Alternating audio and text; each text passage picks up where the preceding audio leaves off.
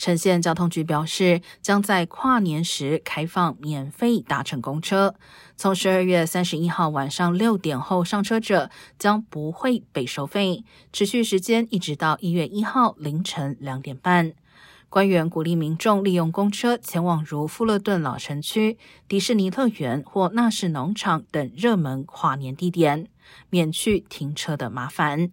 根据统计，二零二二年跨年期间，共有超过十六万两千人次免费搭乘了城县交通局提供的公车路线。